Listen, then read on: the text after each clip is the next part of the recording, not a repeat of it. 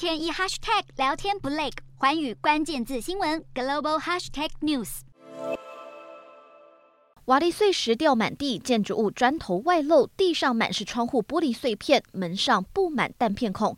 突如其来的轰炸让新手妈妈们心有余悸，语气些微颤抖。新手妈妈将孩子紧紧抱住，在经过检查没有大碍后，随即返家。俄军在过去二十四小时对乌克兰南部赫尔松市发动二十三起攻势，造成妇产医院几乎全毁。乌克兰的惨况让首次来访的法国国防部长勒克努表示，希望在未来数周内努力满足乌克兰的军事需求，也就是乌克兰不断要求的防空系统。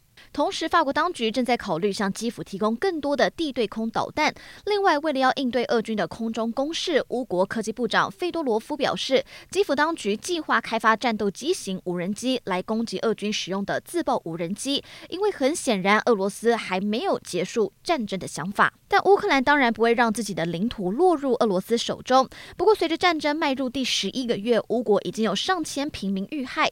根据联合国人权事务高级专员公署，自从俄罗斯二月入侵乌克兰以来，至少有六千八百八十四名平民遇害，其中包含四百二十九名儿童。而公署相信，实际上遇害的人数更多。尽管面临严重死伤以及反复停电停水，乌克兰民众依然坚信战胜俄罗斯的一天终将到来。